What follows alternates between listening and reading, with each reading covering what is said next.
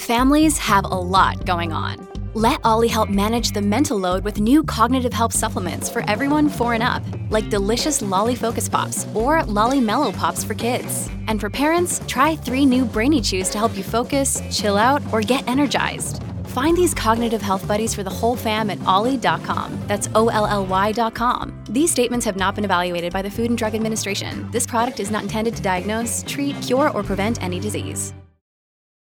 Look, Bumble knows you're exhausted by dating. All the must not take yourself too seriously and 6 1 since that matters. And what do I even say other than hey?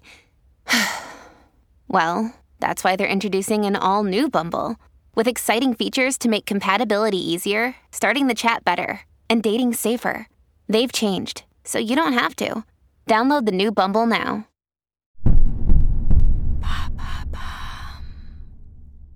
Pourquoi aller au cinéma est-il romantique? Merci d'avoir posé la question. Qui dit 14 février dit Saint-Valentin. Selon l'organisme de sondage Ipsos, 32% des Français comptaient célébrer la Saint-Valentin en sortant au cinéma en 2022. Il est vrai que la romance et le cinéma sont très liés. Dans les deux cas, on vit une histoire et on ressent des émotions. Le cinéma est le lieu et l'activité par excellence pour passer un moment romantique. Installe-toi bien, je vais te donner à la fin quelques conseils pour réussir une soirée au cinéma à deux. Alors c'est quoi la recette du romantisme au cinéma? Les films nous permettent de vivre mille émotions, dont le ressenti des premiers émois, de l'amour, de la passion, et les salles obscures nous permettent de les vivre à fond. Quoi de mieux donc pour partager ensemble une émotion qu'on peine à se dire ou qu'on aime ressentir au quotidien avec son ou sa partenaire qu'une salle de cinéma? Elle est obscure, l'ambiance est ouatée et le silence se fait. Seules les respirations, les gestes et les regards comptent, ce qui est bien la base d'une relation romantique. Les conditions du cinéma créent en effet la parfaite tension entre les deux partenaires pour éveiller l'imaginaire et faire naître la romance. Dans les films aussi, aller au cinéma c'est romantique? Oh oui, vous n'avez qu'à demander à Jean-Paul Belmondo et Jane Seberg qui s'embrassent tendrement au cinéma dans le film À bout de souffle. La drague est naissante dans Mes petites amoureuses de Jean Eustache où des adolescents se cherchent du regard lors d'une projection. Dans L'argent de poche de François Truffaut, un premier amour naît dans une salle obscure. Et pour finir, Comment réussir une soirée cinéma romantique? Premier conseil, charge-toi de l'organisation. Choisis le cinéma, l'horaire de la séance et le genre de film. Pour ce dernier, renseigne-toi bien auprès de ton ou ta partenaire. Si il ou elle n'est pas très film d'horreur, pas la peine de l'emmener en voir un au risque d'écourter la soirée.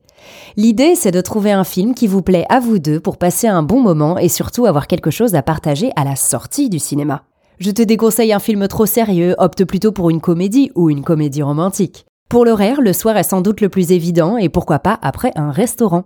Ensuite, ne sois pas en retard. Ainsi, vous serez dans un bon mood et aurez le temps d'acheter, si vous êtes d'humeur festive, quelques confiseries comme des pop-corn ou des bonbons.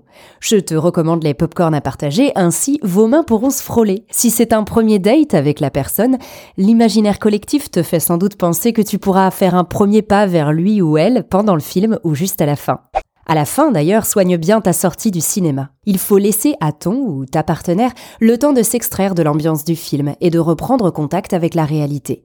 Quelques minutes suffisent, mais elles sont indispensables pour ne pas briser l'ambiance feutrée que vous aurez réussi à créer. Ensuite, vous pouvez échanger vos ressentis et votre avis sur le film. Alors, qu'attends-tu pour emmener ton ou ta dulcinée au ciné? Maintenant, vous savez, un épisode écrit et réalisé par Carole Baudouin. Ce podcast est disponible sur toutes les plateformes audio. Et si cet épisode vous a plu, n'hésitez pas à laisser des commentaires ou des étoiles sur vos applis de podcast préférés.